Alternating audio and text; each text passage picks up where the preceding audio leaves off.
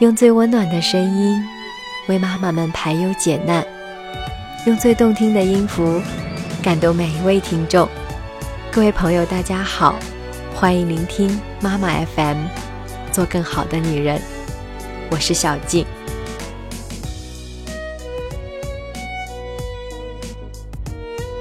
您是否曾经为孩子乱发脾气而感到伤心？了解清楚孩子发火的原因。学会处理怒火的办法，会使得家庭生活更为安稳和平静。今天就和大家分享，来自于有八个孩子的希尔斯夫妇，如何使怒气为你所用。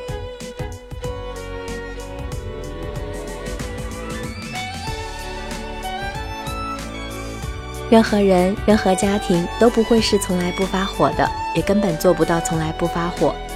下面的一些方法可以使愤怒的情绪为你所用，帮助孩子得到内心的平和。研究表明，与父母关系亲密的孩子和母亲之间比较少互相发脾气。我们自己的经验也支持了这个观察结果。与父母关系亲密的孩子在成长过程中始终洋溢着幸福感，父母为他做出了内心平和安宁的榜样。他当然会生气。但他懂得去处理自己的怒火，不让愤怒主宰他的性情。与孩子关系亲密的父母十分了解自己的孩子，因此他们不太可能创造环境去引发他们自己和孩子的怒火。而与父母感情不亲密的孩子，被内心的慌乱所支配着，在内心深处，这样的孩子感到他的自我当中失落了某件重要的东西，他对此感到愤怒。这种空虚感很有可能表现为孩子对自己和对父母的愤怒，使得整个家庭面临着人人都怒气冲冲的危险。不要对孩子的愤怒漫不经心。从孩子的学步期开始，你就应该鼓励你的孩子去辨别什么时候他是生气了。你要做一个全神贯注的倾听者，帮助孩子说出他的情感。如果有一个愿意给予帮助的听众在旁边给予理解、同情。而不是加以评判，孩子们常常就会把自己的感受说出来，从而摆脱内心的焦躁。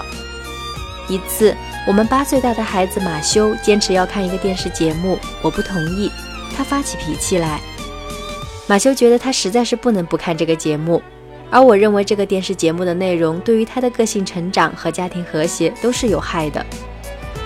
当马修为自己的立场进行辩护的时候，我专心地听着，不加任何评判。在他陈述完他的理由之后，我也摆出了我的理由。我平和而又威严地列出我的看法，让马修知道我理解他的观点，但不能同意他。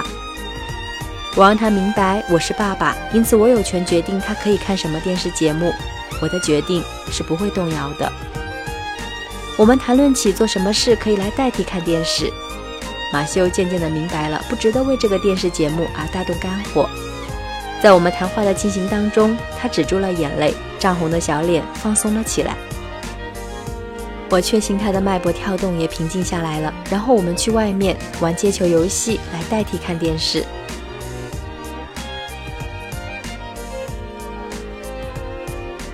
父母内心的平和，为了帮助孩子拥有内心的平和，你自己必须拥有平和的心境。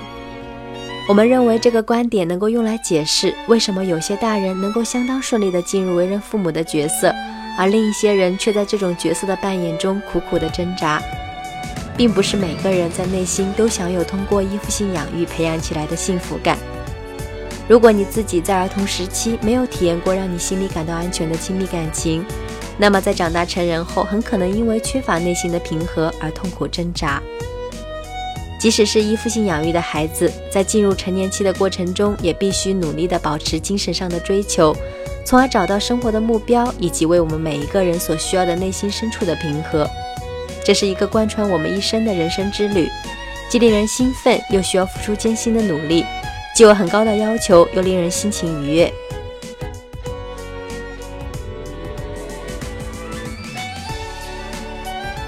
抚平过去的愤怒所留下的创伤。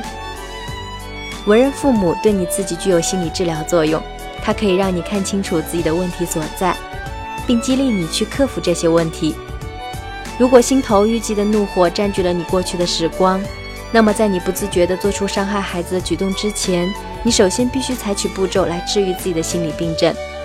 研究已经表明，要是妈妈经常发火的话，孩子就可能很难管教。你应该弄清楚过去出现了哪些问题会导致你现在经常发脾气。在你的孩童时期，你是否被虐待过或者粗暴地惩罚过？你是不是很难控制自己的脾气？你有没有意识到自己缺乏内心的平和？你还应该认真地弄清楚目前是哪些因素让你心中充满怒气，是对职业、配偶的失望，还是对你自己或孩子的不满意？请你记住，你自己就是内心情绪的一面镜子。如果你的孩子看到了总是一副生气的面孔，听到的总是愤怒的声音，那么他很有可能也会成为这样的人。坚持你的看法。每个人都会有被触怒的时候，有些父母很容易就会大发脾气。当他们盛怒的发作的时候，连家里的小狗都会躲得远远的。这样的父母可以试试下面的练习：第一步，将孩子的过失行为分成小过失以及大错误。小过失是你不值得劳神为之生气的，而面对大错误，你必须做出反应，既是为了你自己，也是为了孩子。第二步，对你自己进行调整，使自己不受孩子那些小过失的困扰。有些话你应该记在脑子里，下次你或孩子打翻了什么东西的时候，你可以把这些话播放出来。我很生气，但我能控制住自己。意外发生了，在这个地方，我是大人，应该承担责任。我恼火是因为这一片混乱不是冲着孩子来的。我会保持冷静，我们都会从中吸取教训。你应该通过排练来一遍又一遍地反复练习这些句子，也可以加上下面的这些话：糟糕，我弄得一团糟，我得赶快去拿毛巾来。没关系，我会帮你擦干净的。你会注意到，这么对孩子说，与你自己小时候所听到的那些粗暴的训斥存在着鲜明的对照。当然，要做到这一点，并不像说的那么容易。在现实生活中，当小过失真正出现的时候，你应该努力调整情绪来控制自己。你可以做一个深呼吸，到外面走一走，保持冷静，思考你的对策，然后再回到出事现场。我们来举个例子：你的孩子在墙上乱涂乱画。你已经调整好自己，不让自己发作。当然，你的表情自然是愤怒的，这有助于让孩子明白你是不高兴了。你应该坚定而简要地对孩子说“不行”，一定不要长篇大论地对孩子又吼又叫。然后你可以暂停一下，去冷静一会儿。在冷静下来之后，你应该坚持叫孩子帮你一起清理被他弄得一塌糊涂的地方。你克制了自己的愤怒，这种做法给孩子传递了这样的信息。妈妈生气了，妈妈完全应该生气。他不喜欢我刚才做的事，但他仍然喜欢我，相信我有足够的能力来主动帮他清理我造成的混乱。我们发现，狂怒的大发雷霆常常让我们自己比孩子更难受，让我们感到心力交瘁。通常情况下，要是我们因为孩子把鞋子扔进了厕所而发脾气，愤怒过后的恼怒情绪给我们带来的痛苦远远超过了对孩子乱扔鞋子的烦恼。其实，我们控制自己的情绪，比孩子控制自己的行为要容易得多。在我们认识到这一点之后，我们就能够坚持自己对这些令人烦恼的孩童成长阶段的正确看法，在生活中和孩子相处的更容易。在确实对某个孩子生气的时候，我们就会努力的克制怒火。要是失去控制的话，我们首先会因此而对自己心生愤怒。让愤怒帮助你，情绪都是服务于目的的。有意的愤怒情绪能促使你去解决问题。首先是因为你不想让孩子的行为得不到纠正，其次你不喜欢孩子的过失行为给你带来的困扰。这样的愤怒是有益的。我自己一般来说对宝宝的大声尖叫不太能够容忍。在我们的第八个孩子劳林差不多十五个月大的时候，他学会了发出让人耳朵受不了的尖叫，使我的血压一下子冲了上去。随着年龄的增长，不但我的忍耐度降低了，而且我的耳朵也更加脆弱。劳林的哭声触发了我的怒火，我因此不喜欢他，并且因为不能够做到喜欢他而对自己也不喜欢起来。如果我不生气的话，本来也许可以比较容易的处理劳林的尖叫，但是由于我很气恼，这种情绪就影响了我对劳林的态度。于是我逼着自己对他的尖叫采取行动，这些行动我相信是不恰当的。对这个除尖叫之外，其他各方面都很讨人喜欢的小家伙来说，并不合适。我认识到了这一点，因此我不再把心思放到了我对他的尖叫有多讨厌上，而是关心起是什么因素激起了他的尖叫。我尽量去预先判断出这些诱发因素。我发现，在他感到厌烦、劳累、饥饿或者被忽视的时候，他就发出尖叫。特别是他的哥哥 Stephen 去招惹他的时候，他尖叫得更厉害。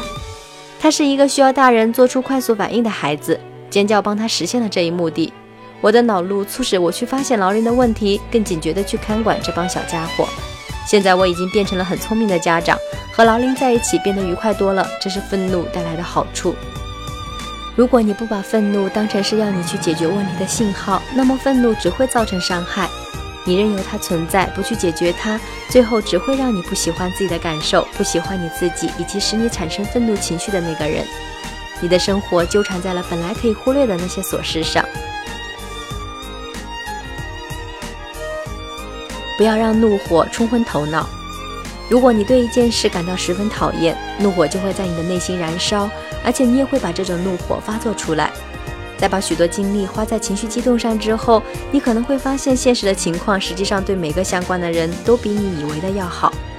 这种后见之明会使你不再头脑发热，帮助你以后在快要发作起来的时候驱散心中的怒火。我们关于避免盛怒之下犯错误的座右铭是：人无完人，这是由人的本性决定的。警惕可能引起愤怒的高度危险因素。你是不是生活在让你感到愤怒的生活情况中？